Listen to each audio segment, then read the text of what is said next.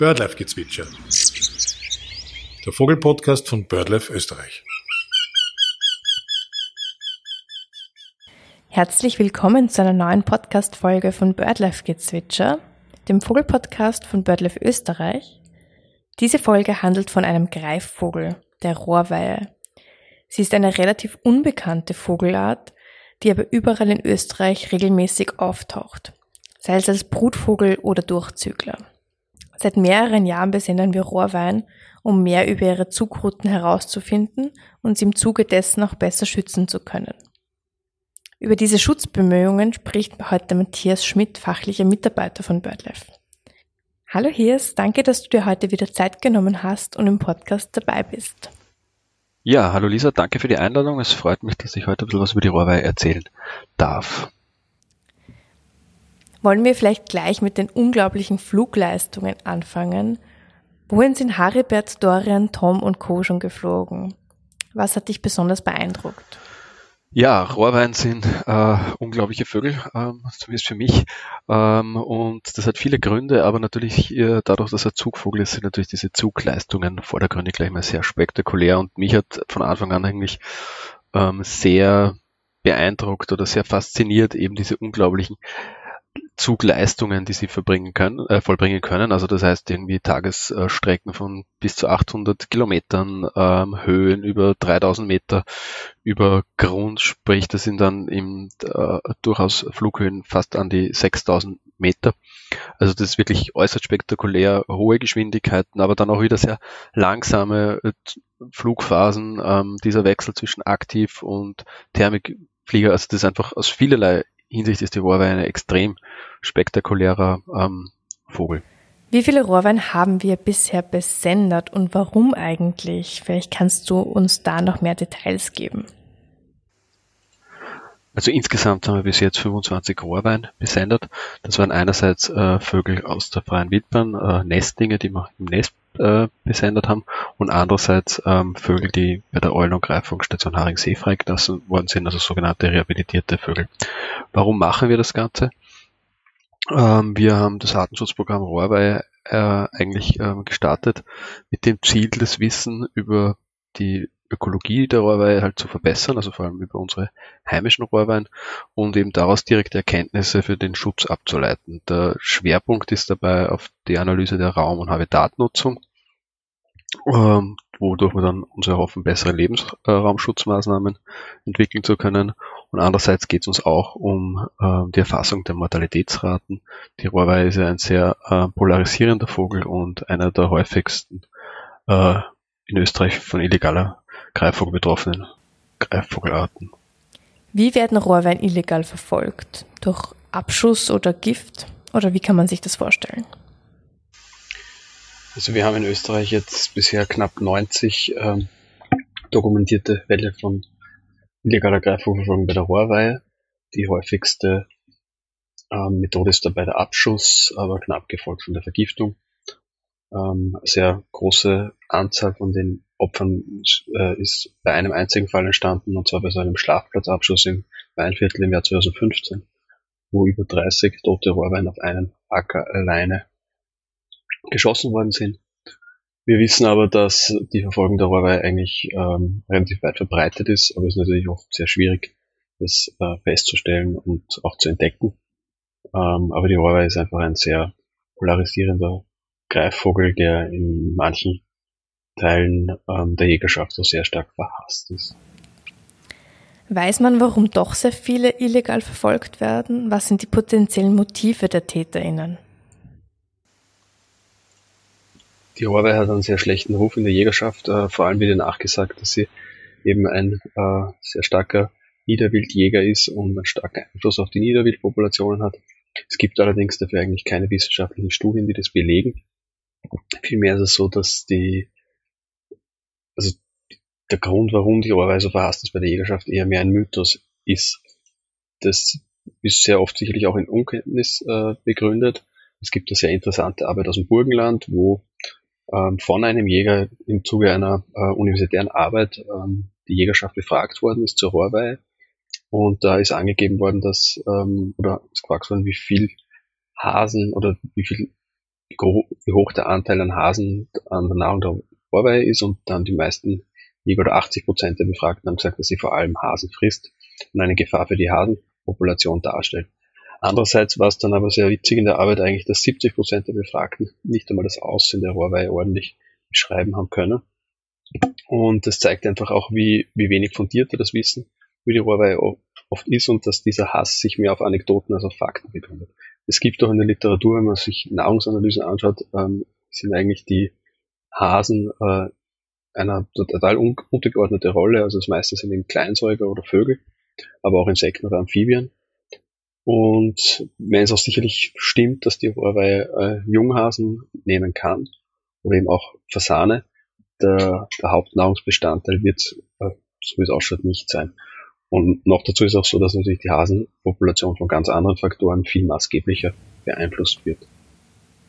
Nicht nur in Österreich ist es gefährlich für Rohrwein, wie wir jetzt gelernt haben.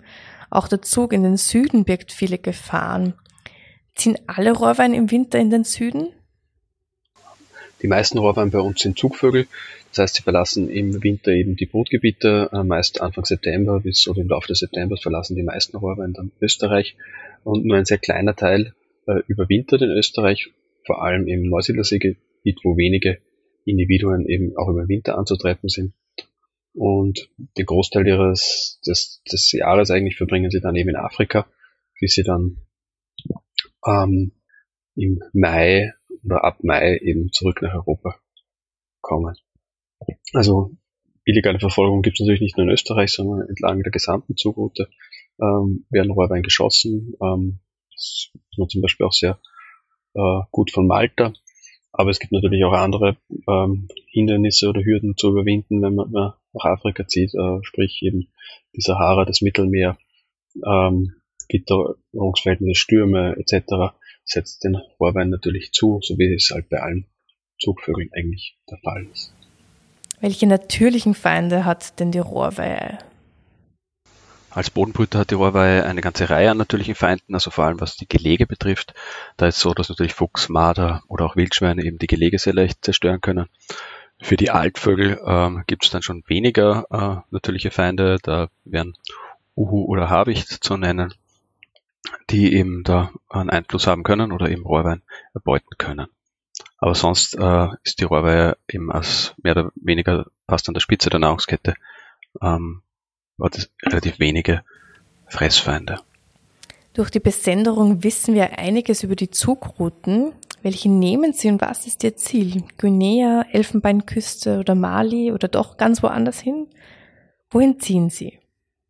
Die Rohrweihe kann sowohl als Segelflieger als auch als äh, Aktivflieger im, im Ruderflug ziehen. Ähm, das ist eben sehr besonders für die Rohrweihe, das ist aufgrund ihrer Flügelproportionen äh, eben sehr gut für sie möglich. Und dadurch, dass sie eben ein also auch eben gut aktiv ziehen kann, zieht sie eben im Breitfrontzug eigentlich äh, von Europa weg. Das heißt, sie ist nicht auf Landbrücken mit guten Thermikbedingungen angewiesen, sondern eben fliegt breit über das Mittelmeer drüber.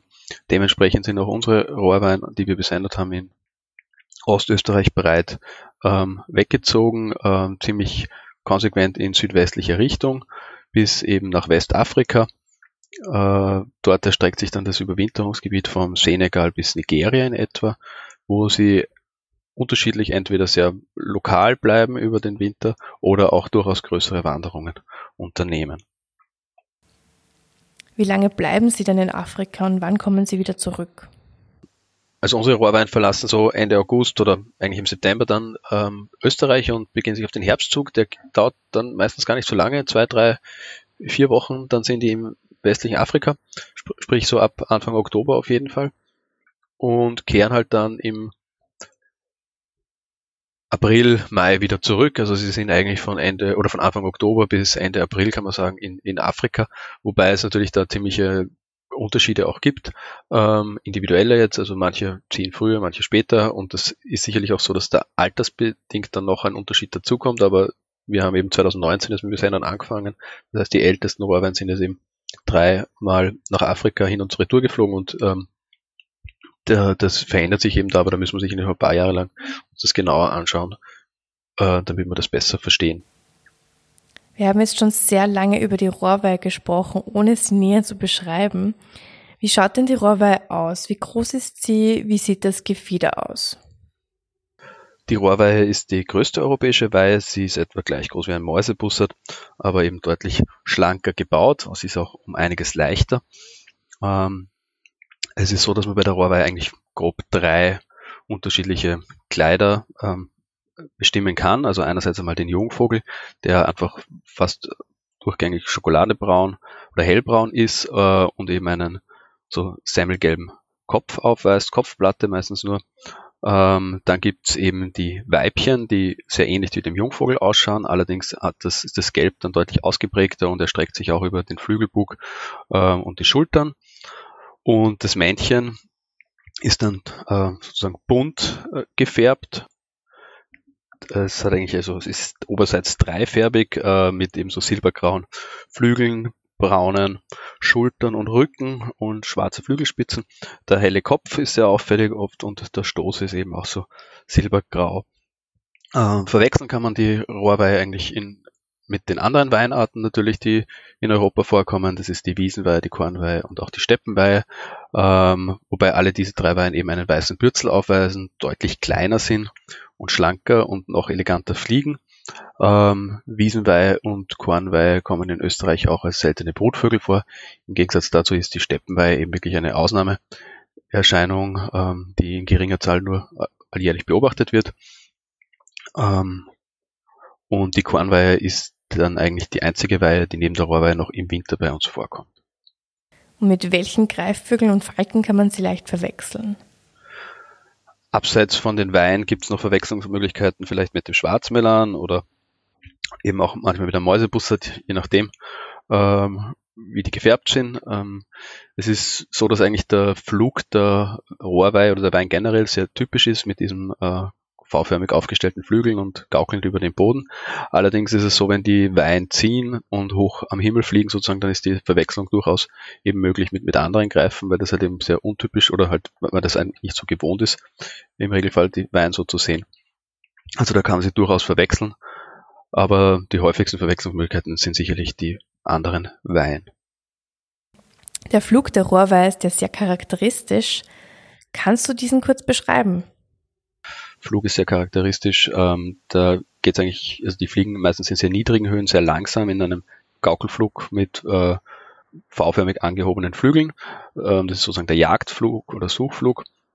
Und da sieht man eben die Rohrwein sehr oft, vor allem im Frühjahrszug oder im Herbstzug, ähm, dann tief über den Feldern äh, gleiten. Ähm, und da sind sie einfach auch sehr gut zu beobachten und das fällt einfach extrem auf. Darum ist dieser, dieser Flug eben sehr charakteristisch.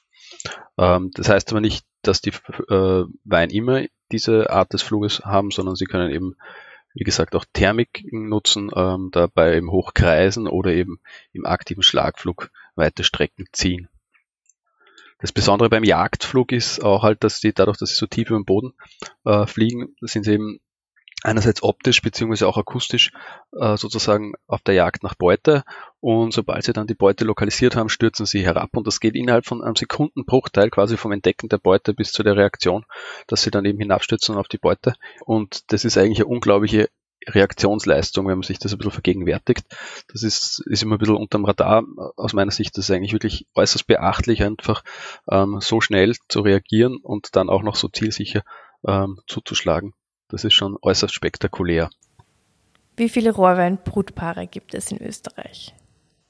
Also in Österreich gehen wir aktuell von einem Bestand von 350 bis 500 Brutpaaren aus, wobei das Hauptverbreitungsgebiet der Rohre ganz klar im Osten von Österreich liegt. Ähm, also es ist vor allem eben in den Tieflagen von Niederösterreich und Burgenland, ähm, wo die Rohre ein verbreiteter Brutvogel ist. Auch in Gräben, Ackerbrut gibt es, aber natürlich vor allem in, in Schilflebensräumen.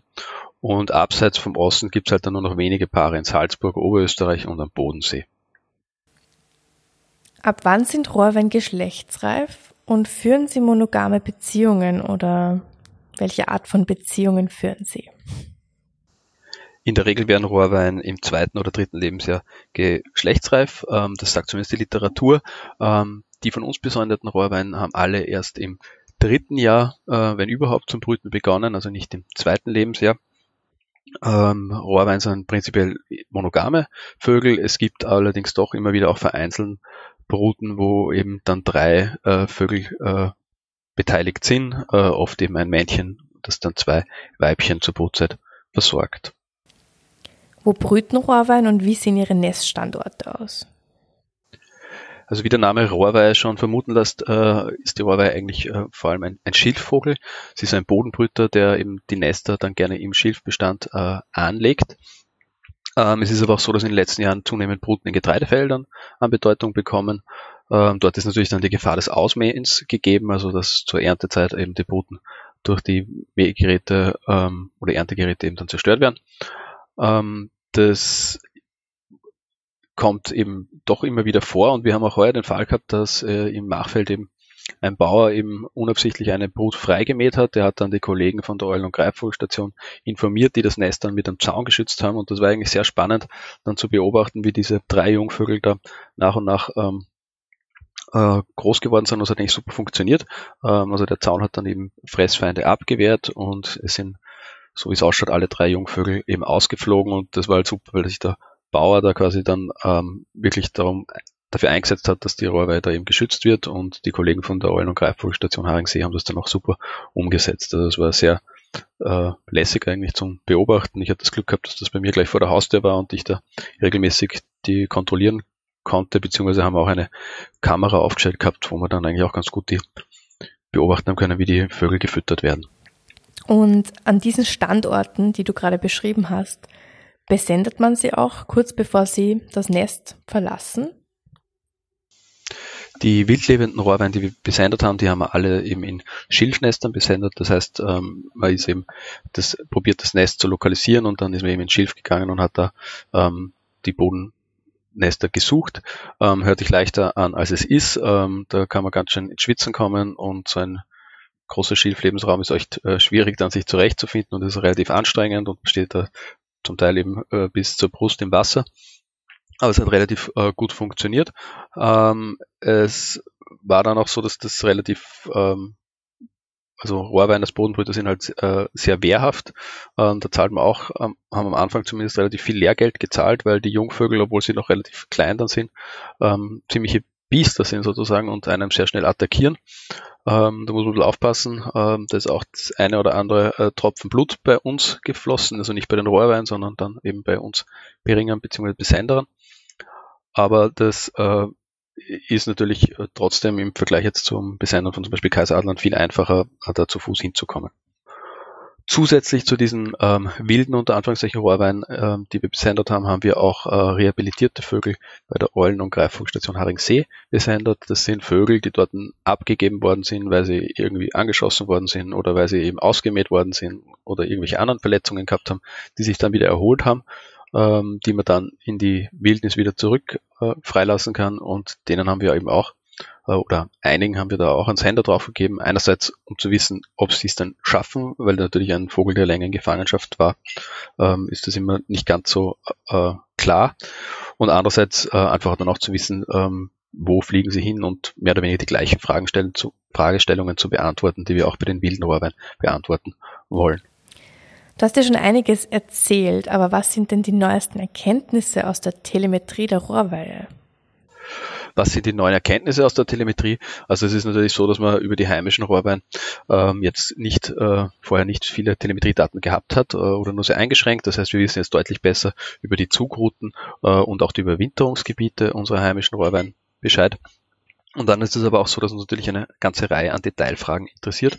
Und da haben wir ähm, eine ähm, Masterarbeit initiiert, die vom Martin Surenjagd dann durchgeführt worden ist bzw. durchgeführt wird, wo es eben ganz spezifische Fragestellungen äh, gibt, die eben er versucht da drinnen zu beantworten. Und da geht es unter anderem darum, einfach Verhaltensweisen äh, zu analysieren oder zu erkennen in den Flugmustern, diese dann zu verschneiden mit der Lebensraumnutzung. Äh, vereinfacht soll das einfach heißen, dass wir dann in welchen Lebensräumen welche Aktivitäten die Rohrweihe setzt, also wie sie sich dort verhält und dass wir da dann so ein deutlich detaillierteres Wissen äh, über die Rohrweihe bekommen und das soll uns dann auch helfen, hier ähm, ähm, quasi gezieltere Schutzmaßnahmen umsetzen zu können. Darüber hinaus hat uns die Telemetrie auch schon ein paar ganz spektakuläre Details ähm, äh, verraten oder, oder gezeigt. Ähm, so ist zum Beispiel wirklich spektakuläre Nachtüberflüge übers Mittelmeer, wo wir eigentlich ganz genau sehen, wie fliegt die Rohrweihe bei Nacht, äh, eben sehr tief über dem Wasserspiegel im aktiven Ruderflug.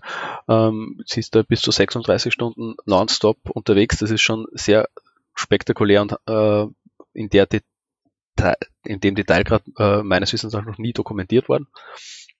Und dann gibt es natürlich halt die Sache über die Flughöhen, wie sie da im äh, in ganz sehr hohen Höhen eigentlich über die Sahara drüber ziehen oder auch sehr spektakulär und sehr spannend, aber wo man noch im, quasi beim Auswerten sind oder beim Analysieren sind, sind dann die Überflüge die Alpen, wo man auch sehr hochfrequent, also zum Teil bis zu jeder Sekunde eine Lokalisation, quasi den, den Überflug über Täler und Gebirgspässe oder Gebirgsstöcke haben.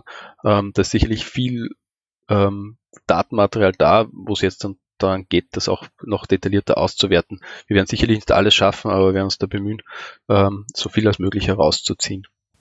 Wie steht es denn um den Bestand in Österreich und wie steht es um den in Europa? Also, wenn man sich die Bestände der Rohrweide in Österreich bzw. in Europa anschaut, dann kann man eigentlich sagen, dass die relativ äh, stabil wieder sind, in relativ guten Zahlen mittlerweile auch. Also es hat früher natürlich sehr starke Bestandseinbußen gegeben, äh, vor allem durch illegale Verfolgung, aber auch Pestizideinsatz, großflächigen und Lebensraumverlust. Äh, mittlerweile sind die Zahlen aber wie gesagt wieder stabil und das gilt eben sowohl für Österreich als auch Europa. Und man geht davon aus, dass es in Europa zwischen 300 und 500.000 Brutpaare der Rohrweihe gibt. Sag mal, wie hören sich Rohrweihen denn eigentlich an? Die Rohrweihen sind eigentlich relativ äh, also stimmunfreudige Greifvögel, also sie hört man eigentlich nur beim Balzflug ähm, ein rufendes Männchen oder so oder bei der Störung beim Brutplatz. Die Jungvögel, die Bettelrufe sind hingegen dann doch öfters auch zu hören und die sind durchdringender. Das ist so ein hohes, ähm, ein hohes ähm, Ziehen eigentlich. Ähm, es ist immer sehr schwierig zum Nachmachen, aber da werden wir am besten einfach was vorspielen.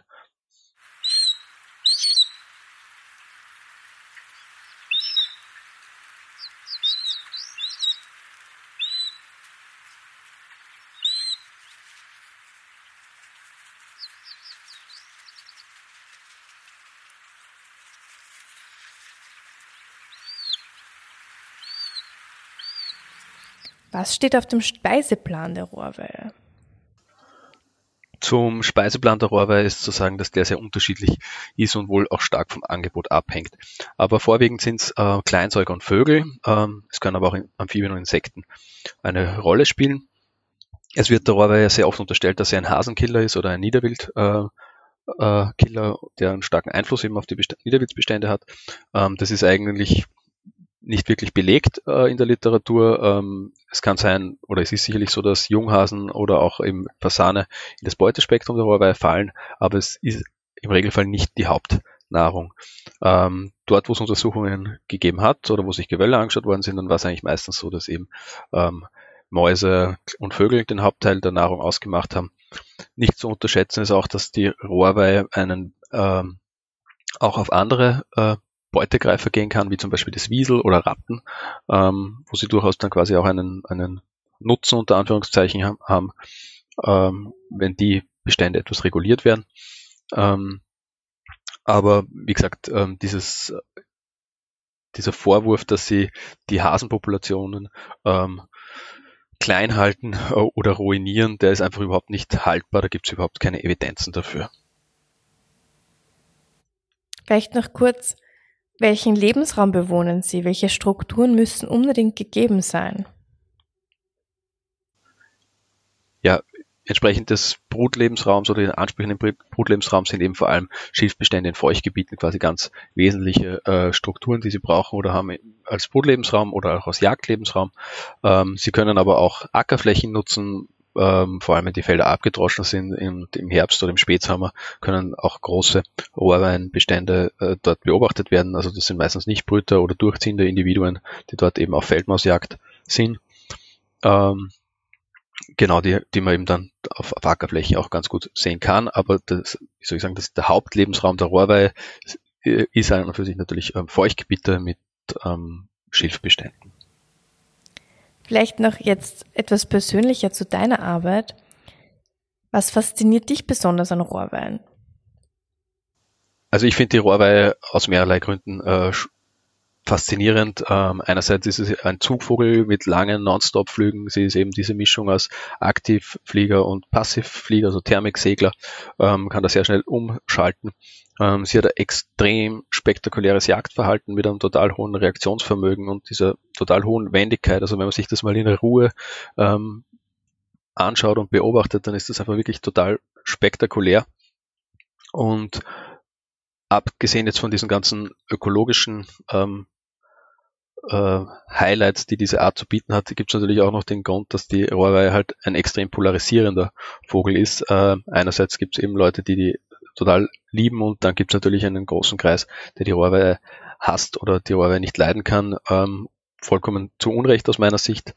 Und ähm, ähm, aber das ist natürlich immer sehr faszinierend, wenn Vögel so ein Spannungsfeld auch haben, äh, natürlich hoffe ich, dass das irgendwann eben nicht mehr existiert, dieses Spannungsfeld, und die Rohrweihe deutlich weniger von Greifvogelverfolgung betroffen ist. Ähm, aber bis dahin wird es noch ein weiter Weg sein. Und deswegen ist auch vielleicht gleich ein Appell an euch. Ähm, also wie gesagt, wenn ihr tote Greifvögel äh, findet äh, oder eben Rohrwein, ähm, dann bitte meldet die uns, ähm, weil es ist natürlich viel mehr äh, passiert im Verborgenen und wir kriegen eigentlich immer nur einen Bruchteil mit und wir sind aber angewiesen quasi auf die Leute im Feld, die uns Verdachtsfälle von illegaler Greifvogelverfolgung melden. Was hat dich bisher am meisten mit der Arbeit an Rohrwein begeistert? Wie ist es, sie zu besendern? Also mir ist noch äh, gerade der Anfang quasi von dem ganzen Rohrwein besendern oder der Zeitpunkt, wo ich mich mit der Art mehr beschäftigt hat, sehr gut in Erinnerung. Ähm, das, das war einfach sehr, sehr aufregend. Einerseits natürlich das Besendern am Nest mit diesen äh, nestjungen Rohrweinen, die einfach so dermaßen wehrhaft sind. Ähm, das, und andererseits aber halt dann natürlich, wie sie dann das Nest verlassen haben und wie, wie ich dann das erste Mal so mitgefiebert habe am Zug, ähm, ob sie es schaffen oder wie sie fliegen, das war ja da relativ viel unklar. Bei den ersten Vögeln mir ist eben noch total gut in Erinnerung, wie der Haribert ähm, dann eben von Italien äh, weggeflogen ist äh, und dann eben diese 36 Stunden Überflug bis Tunesien äh, gemacht hat, wo, wo halt der letzte Kontakt sozusagen oder die letzte Datenübertragung war irgendwie so 40, 50 Kilometer äh, äh, von der Küste Italiens dann weg und dann bin ich halt daheim gesessen und habe alle paar Stunden geschaut, na, wo ist er jetzt und gibt wieder einen Kontakt und das hat gedauert und gedauert und ich habe mir gedacht, na, das kann sich nicht mehr ausgehen, der muss wahrscheinlich irgendwo abgestürzt sein und ertrunken oder so. Und dementsprechend war dann halt die Erleichterung auch groß oder einfach auch das Unglaubliche, dass es halt wirklich 36 Stunden später dann in Tunesien wieder aufgetaucht ist. Und da habe ich natürlich schon extrem mitgefiebert und ähm, man wird ja auch ein bisschen süchtig. Also ich, ich schaue sehr häufig, wo äh, die Rohrweine unterwegs sind. Ähm, und äh, es ist immer sehr, sehr spannend halt ähm, zu sehen, ähm, zumindest auf der Karte, wo sie dann sind. Äh, spannend, da wäre es natürlich noch, wenn man dann auch in die Gebiete fliegen könnte und sich das anschauen könnte. Äh, aber ob es das möglich sein wird, werden wir sehen. Vielleicht mache ich das irgendwann, aber aktuell schaut es nicht danach aus. Hast du noch etwas, das du unseren ZuhörerInnen mitgeben möchtest? Mir wäre es wichtig einfach, dass ihr vielleicht ein bisschen mit bekommen habt oder, oder für euch mitnehmen habt können, dass der Rohrweih einfach ein extrem spannender Vogel ist, den man zumindest im Osten von Österreich regelmäßig beobachten kann und das ist wirklich wert, sich den auch ein bisschen genauer anzuschauen, genauer zu beobachten, diese Suchflüge besser sich anzuschauen und dann eben auch den, die Jagd und sich einfach vorzustellen, wie, ähm, welche Leistung da dahinter ist, so schnell zu reagieren. Ähm, aber auch gleichzeitig halt, welche Strecken äh, jeder einzelne von diesen Vögeln dann schon zurückgelegt hat und zurücklegen wird. Ähm, das, das ist einfach, kann ich jedem nur mitgeben oder wünschen, sich, dass er sich dafür begeistert. Und natürlich wie bei allen Greifvögeln halt immer auch der Appell, bitte, wenn ihr tote Greifvögel findet oder Verletzte, ähm, bitte meldet es uns. Ähm, wir sind da wirklich auf euch angewiesen, dass, dass wir quasi in der Breite ähm, Verdachtsfälle gemeldet bekommen. Ähm, illegale Verfolgung von Greifvögeln geht einfach eigentlich überhaupt nicht mehr. Es hat nichts mehr verloren in der heutigen Zeit, in der heutigen Gesellschaft ähm, und dementsprechend sollten unsere Bemühungen sein, dass wir das halt auch möglichst schnell abdrehen. Es ist ein weiter Weg, aber ich bin überzeugt, wenn genügend Leute da sensibilisiert sind und mitarbeiten, dass wir das auch schaffen können, äh, zumindest so weit, dass das äh, auf einem erträglichen Maß ist, sprich nur noch ganz selten stattfindet. Danke euch.